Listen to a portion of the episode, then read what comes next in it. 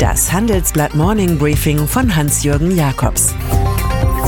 Guten Morgen allerseits. Heute ist Mittwoch, der 4. September. Und das sind heute unsere Themen. Boris Johnson und der Kontrollverlust. Start-ups gegen Klimakanzlerin und CDU erneuert Wirtschaftsprofil. Im Folgenden hören Sie eine kurze werbliche Einspielung. Danach geht es mit dem Morning Briefing weiter. Begeisternde Customer Experience sollte kein Zufall sein. Um Kundenzufriedenheit langfristig sicherzustellen, ist ein individuell auf Ihr Unternehmen abgestimmtes Customer Relationship Management essentiell. Dazu gehören neben dem gleichnamigen System auch innovative Technologien, die den Kunden in den Fokus stellen. Die Experten von KPMG begleiten Sie bei der Transformation hin zum innovativen Unternehmen der Zukunft. Damit nutzen Sie alle Vorteile, die Technologie und Umsetzungsstärke mit sich bringen. Mehr als Sie erwarten. Consulting von KPMG. Mehr dazu in den Show Notes.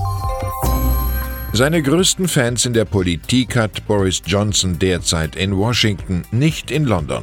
Hier rollte sich gestern Abend im Parlament ein Drama gegen den wurstig trickreichen Premier aus. Der verlor zunächst die numerische Mehrheit, nachdem ein Konservativer zu den Liberaldemokraten emigrierte, und dann verlor er die Abstimmung darüber, ob es einen Brexit ohne Deal mit der EU geben kann. Ein Aufschub des vorgesehenen Austrittstermins Ende Oktober ist aber immerhin möglich. Not a good start, rief ein Abgeordneter. Die Kontrolle über Westminster hat Bojo verloren, nun will er sie über baldige Neuwahlen zurückgewinnen. Alles im Geist seines Idols Winston Churchill. Die Kunst ist, einmal mehr aufzustehen, als man umgeworfen wird. Ungeheurer Erwartungsdruck lastet auf Angela Merkel, die morgen auf ihre China-Reise geht. Mal soll sie für gute Geschäfte sorgen, mal für Geistesfreiheit, mal für Millionen, mal für Moral.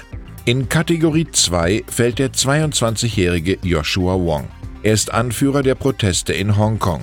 Per Brief bittet er die Kanzlerin um Hilfe im, Zitat, Kampf gegen die Unterdrückung der Freiheit.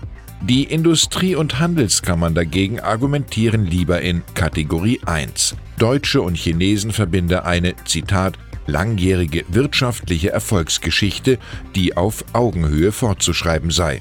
So heißt es in unserem Titelkomplex. Siemens-Chef Joe Käser tourt mit, genauso wie die CEOs von VW, Daimler, BMW und BASF. Aber er verlegt sich auf die Strategie des Schweigens, das lässt offen, ob man ihn für einen Philosophen halten mag. Nicht mit China-Positionen, sondern mit Appellen zum Umweltschutz fallen deutsche Gründer auf. Sie sind so frustriert über die bundesdeutsche Klimapolitik, dass sie sich mit der Schülerkampagne Fridays for Future solidarisieren. Die Bundesregierung müsse viel mehr tun, sagt Niklas Östberg unserer Redaktion. Er ist Gründer von Delivery Hero. Bisher seien die wenigen Maßnahmen in Sachen Klimaschutz, Zitat, noch nicht sehr effektiv gewesen. Neben seiner Firma haben auch Salando, Flixbus, MyMüsli, Mr. Specs und rund 100 weitere Digitalbetriebe jüngste Initiative Leaders for Climate Action gegründet. Das muntere Scheibenschießen der Großkoalitionäre von Berlin gegeneinander nimmt an Rasanz zu. Vielleicht liegt es an der Angst vor dem Abschwung, vielleicht auch an der Angst vor dem eigenen Abstieg. Jedenfalls geht CDU-Generalsekretär Paul Ziemiak nun frontal SPD-Finanzminister Olaf Scholz an. Der junge Christdemokrat fordert im Handelsblatt-Interview, was dem Sozialdemokraten unmöglich erscheint, eine echte Unternehmenssteuerreform. Dabei soll der Steuersatz für nicht ausgeschüttete Gewinne bei höchstens 25 Prozent gedeckelt werden. Bisher liegt der Deckel bei 30 bis 35 Prozent und damit auch ja jeder Ziemiaks wirtschaftspolitische Profilarbeit mitbekommt, tunkt er die SPD noch mit dem Verdikt, sie zettle eine Zitat völlig skurrile Debatte über eine Vermögenssteuer an. Fußballstars sollten Vorbildcharakter haben. Dumm nur, wenn sie in die Fänge der Justiz geraten, wie jetzt zwei ehemalige Nationalspieler. So ermittelt die Hamburger Staatsanwaltschaft derzeit gegen Christoph Metzelder wegen des Verdachts der Verbreitung von Kinderpornografie. Der Mann ist Präsident beim TUS Haltern und Experte beim TV-Sender Sky. Bei Jerome Boateng wiederum ermittelt die Münchner Staatsanwaltschaft wegen des Verdachts der schweren Körperverletzung an einer früheren Lebensgefährtin. Der Spieler des FC Bayern München war 2016 Deutschlands Fußballer des Jahres. Bewiesen ist nichts, das Image aber hat einen Schatten bekommen und manchem fällt Oscar Wilde ein, es gibt nur eine Sünde und das ist die Dummheit. Und dann ist da noch die Sport- und Wirtschaftsgroßmacht FC Bayern München, der ein Kunstschuss in Sachen Bilanz gelingt.